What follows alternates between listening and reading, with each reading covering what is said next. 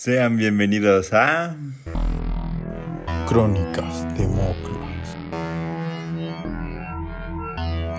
En esta ocasión traeremos una historia que quizás sea de sagrado y espero que les guste. Quizás vivo en el pasado durante un tiempo, pero fue algo que me cambió e hizo lo que soy ahora. Me cambió y me transformó. Viví en la época en donde las grandes guerras sucedieron. Fue un evento que nunca quise haber vivido. Durante este tiempo, yo era un joven estudiante de la universidad al comienzo de la Primera Gran Guerra. Cuando estudias acerca de los fenómenos químicos, donde nada ha sido creado, es sorprendente lo que puedes llegar a encontrar. Pero pasé toda mi juventud investigando cómo realizar una fusión química. A pesar de todas las complicaciones que era el ir a la universidad en esa época, era uno de los mejores de mi clase, pero nunca pude destacar en la Primera Gran Guerra. Me había sentido inútil, ver cómo muchos científicos habían encontrado la forma de realizar pequeñas explosiones y que llegaban a crear armas para ganar la guerra. Y yo quería hacer algo por mi país. Quizás era muy patriota en ese sentido. Con el tiempo, fui mejorando en mis pequeñas fabricaciones con los distintos elementos químicos que tenía a mi alcance. Pasaron los años y me hice un físico de una pequeña escuela de los Estados Unidos. Con el tiempo, se volvió a especular de una nueva guerra a la vuelta de la esquina. En ese momento, cuando se nos informaba que una inminente invasión de Alemania a Polonia era, sabía que era mi oportunidad de crear algo realmente poderoso para ser un físico respetado en la comunidad. Pero las oportunidades eran escasas y los recursos eran menores. Todo era destinado al ejército. Ya no se podía seguir investigando de la misma manera en que era antes. Con el tiempo, escuché hablar de un lugar en medio del desierto de Nuevo México, lo que hizo que investigara cada vez más acerca de este lugar secreto y por qué se estaban llevando a los científicos más reconocidos para estar ahí. Yo quería ser uno de ellos, sentarme con ellos y hablar de la física y las reacciones químicas de los elementos que eran más radioactivos en ese momento. Me enfoqué tanto en hacer un descubrimiento para poder pertenecer en ese pequeño grupo de científicos. Desgraciadamente no pude lograr realizar algún descubrimiento significativo, lo que hizo que entrara en una gran depresión y perdiera mucho de lo que quería lograr. Ya solo pensaba en crear un arma, para demostrarles a todos que era un gran físico, uno de los científicos que siempre quiso contribuir a ese gran proyecto, pero que nunca le dieron una oportunidad. Con el paso del tiempo, crearon la gran bomba, la bomba atómica que acabó con la Segunda Guerra Mundial. Yo en ese momento ya no estaba tan obsesionado con la idea de ser un científico reconocido, solo quería seguir con mi vida, en el instituto aprendiendo más del tema y si era posible crear teorías o artefactos. Al término de la Segunda Guerra Mundial, me quedé rezagado en los avances de las teorías nucleares que se fueron formulando, además de que ya no sentía en algún conocimiento científico fuera posible. Así que me rendí. En ese punto de mi vida ya no sabía qué podía hacer si ya todo había sido descubierto desde mi perspectiva. Me deprimí hasta que ya no podía salir de mi casa, tan solo iba al instituto a dar mis clases y me regresaba a mi casa. Ya no sabía qué hacer con mi vida, hasta que un día llegó un estudiante con ideas prometedoras sobre una nueva arma de fusión. No recuerdo bien de dónde era, pero no era estadounidense. Me platicó de sus planos y de cómo podría funcionar. Me emocioné de nuevo por saber cómo sería este nuevo experimento, hasta llegué a tener un poco de envidia conforme avanzaba la investigación del artefacto.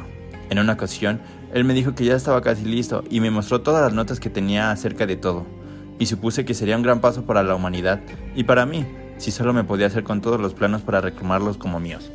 Así que al momento que me dijo eso, lo único que pensé es que era mi oportunidad de ser reconocido en la comunidad científica que siempre había querido.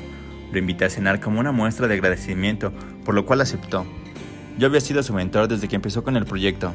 Me consideré como una inspiración para él, pero al momento de la escena me había dicho que ya lo habían aceptado en la Unión Soviética, para que ellos tuvieran los planos del arma, pero que todavía no había visto a nadie de la compañía, por lo que le pregunté que si estaba seguro en traicionar a su país por obtener un poco de gloria, a lo que me respondió que sí. Yo aún no podía creerlo, que lo habían aceptado en la Unión Soviética. Solo me quedó darle toda la suerte para su nuevo trabajo, sino antes de invitarle una copa de vino para celebrar su triunfo. Al momento de tomar la copa de vino cayó muerto, sin que sospechara nada. Fue lo más cruel que hice en mi vida antes de entregarle la bomba azar a los soviéticos, pero era algo que necesitaba en mi vida. No quería irme sin ser recordado por algún descubrimiento. Aunque no fuera mío, quería ser recordado. Ahora solo tenía que hacerme pasar por él en la inspección.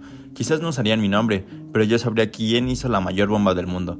Con el tiempo, fui descubriendo cómo había logrado obtener todos esos cálculos y cómo pensaba que funcionaría la bomba.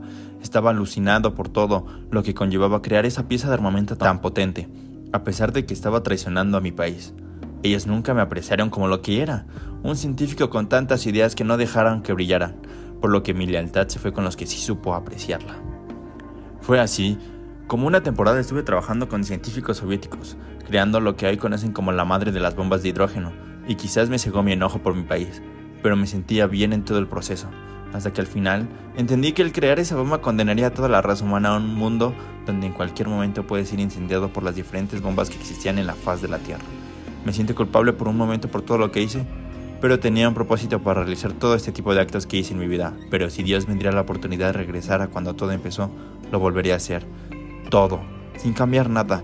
Ese sentimiento de que eres una persona importante y que todos te admiren y te teman por haber, creado algo con la capacidad de destruir el mundo entero es algo inexplicable o inimaginable. Quizás todos me consideren un monstruo por lo que hice, pero si supieran todo lo que tuve que pasar para llegar a este momento, no me juzgarían de la misma manera. No dirían que soy un monstruo por haber creado una de las mejores armas que se pudieran haber creado. No dirían que soy un monstruo porque sencillamente hice lo que me pareció bien para mí.